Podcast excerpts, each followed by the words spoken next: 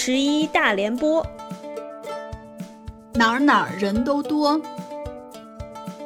一起看名画儿。你说我也说。大家好，我是小木。大家好，我是图图。今天呢，继续来给介大家介绍一个西方美术经常常见的主题主题人物，就是一个美丽的女人。她的名字经常和一个盒子在一起，他就是知名的谁？他就是知名的紫霞仙子与月光宝盒。好吧，他的名字叫做 Pandora，潘多拉。呃，潘多拉，请问你知道潘多拉的名字是什么意思吗？啊，名字还有意思呢。对，嗯。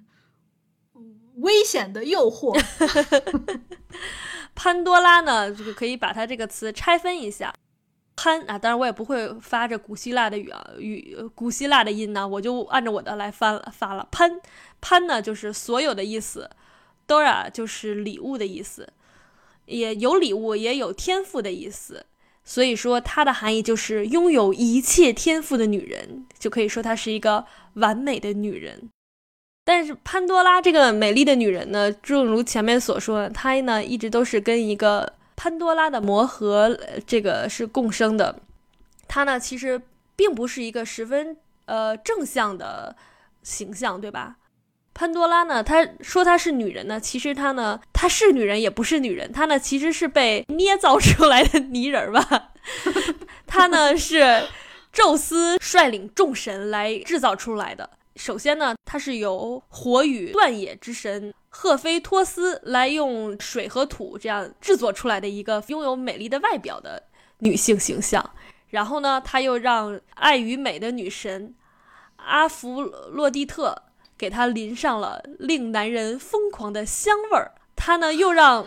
智慧与工艺的女神雅典娜呢，给她打打扮穿衣，还给她配了精美的什么珠宝啊，让她非常的娇美。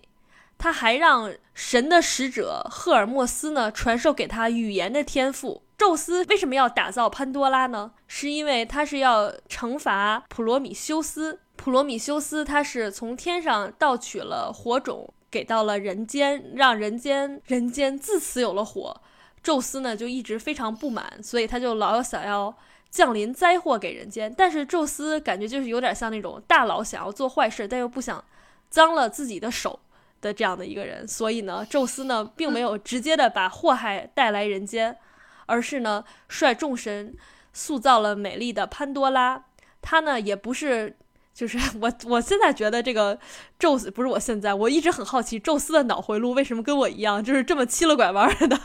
他惩罚普罗米修斯的方法是把美丽的潘多拉还不是嫁给普普罗米修斯，而是嫁给了普罗米修斯的弟弟后觉者埃比米修斯。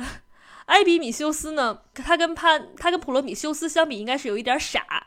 普罗米修斯呢，一直很害怕宙 宙斯的报复，所以他就跟埃比米修斯说：“如果是宙斯送你的东西的话，啥你都不能要。”但是这个埃比米修斯他就有点不能要东西的，那能要人啊！而且潘多拉又这么好看，所以他呢就接受了潘多拉，他就跟潘多拉结婚了。宙斯呢，呃，前面说到想要报复普罗米修斯嘛，怎么来报复呢？他就给了潘多拉一个密封的魔盒。这个魔盒就是我们大家常说的潘多拉的魔盒，里面呢装满了很很多样的东西，有灾难、祸害、瘟疫，让他呢把这个盒子呢类似陪嫁，对吧？后来呢，潘多拉呢就嫁给了艾比米修斯，并且呢在好奇心驱使之下，他来到了人间，打开了这个盒子，于是呢盒子里面的灾难、祸害、瘟疫全都跑了出来，原本都是一片。祥和欢乐的人间呢，就开始充满了这些各种各样的灾难。而事实上呢，这个盒子里面其实并不是只有不好的东西的，对吧？呃，这里面雅典娜曾经呢，为了挽救人类呢，还悄悄的在这个盒子底层放了一样东西，它叫做希望。可是呢，潘多拉打开盒子以后，看到这些可怕的东西飞出来的时候，他就吓坏了，他就赶紧把盒子给盖上了。希望呢还没有来得及飞出来。来，让我们来吐槽一下这个故事。首先，我看的版本是潘多拉就是一个坏人，就是他跟他们是一伙的，所以是他故意打开的盒子，故意合上的盒子。但是我觉得他说什么被好奇心驱使啊，就立刻让我联想到了夏娃，是不是？他就是嗯，觉得没问题啊，就吃一吃嘛，就是感觉好像就是塑造了这种。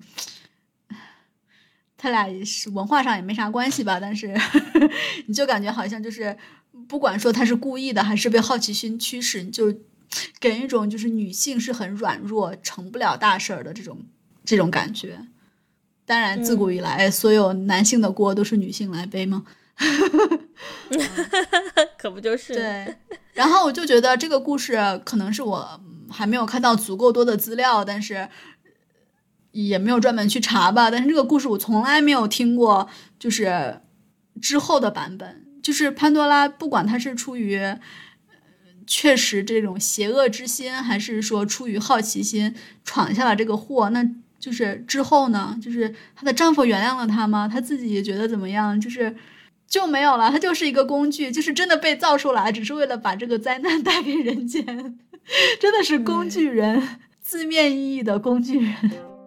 然后我们来回归一下，就是你刚刚说的我们两个的争议啊，就是他到底是故意的还是无心的？其实这两个版本都是有的。为什么呢？就我们可以从美术的美术的角度来看，就是一个是说，呃，早期的时候啊，画的潘多拉呢，其实并不是魔盒，而是一个魔罐儿。是在十六、十七世纪的时候呢，多数画的潘多拉的形象呢，比如说这个。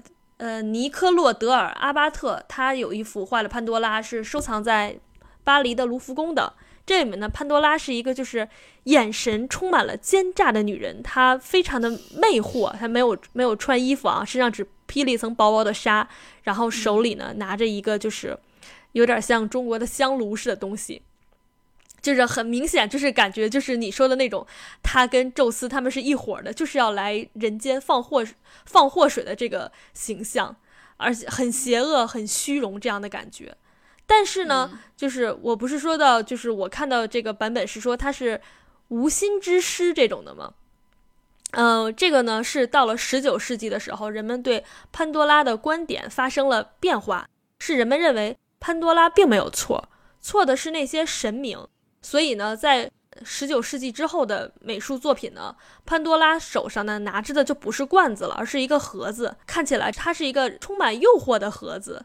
而潘多拉的形象呢，也是一个变成了有一些无知也好，或者是单纯也好的少女，她是被诱惑，在迷茫的情况下打开了这个盒子，不小心酿成了一个过错。嗯。所以这也就是潘多拉形象在就是不同时不同时代这个作品当中给人带来的不同的感受。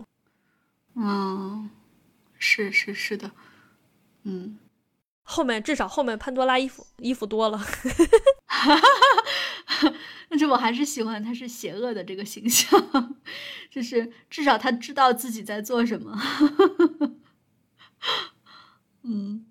但是我觉得这个就是从这种形象上的转变，也感觉就是人们认知的一种进步吧。就是你看前面说的这种什么红颜祸水啊，就跟中国古代什么呃妲己啊、褒姒啊这种亡国都赖到女人头上。但是到了十九世纪，就是人们的认知已经。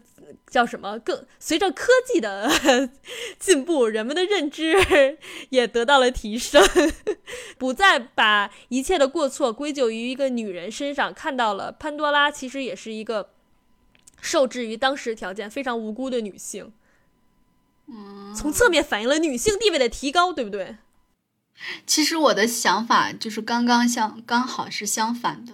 就是以前虽然说是它是邪恶的，就哪怕有什么红颜祸水，其实红颜祸水只是就是别人的一个解读，解读终究会是根据大家不同的观点而发生改变的嘛。但是如果你他你就是一个邪恶的女人，你知道自己在做什么，那么其实等于是是把你可能虽然道德上有一点不太高，但是至少你的能力方面和男人是一样的。你可以成为，比如说天上众神的这些盟友，他们相信你的能力，这件事情只有你能做到。但是如果是一个好奇的，就觉得啊，女人什么，怎么说，意志力也薄弱，好奇心又太强，很多事情不能托付给他们。你看他们随随便便的一个好奇心，就害了我们整个人类，就是反而觉得女性因为自身的弱点要成为男性的一个附属。我我感觉是这样。哦哦。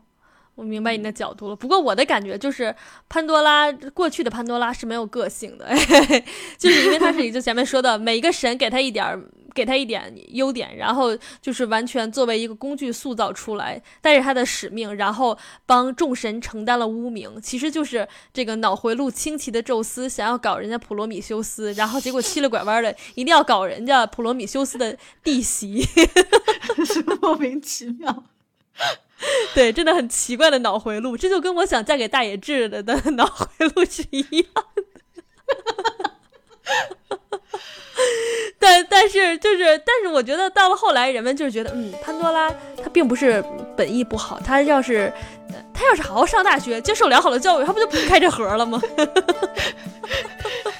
好上大学就是为啥不上学？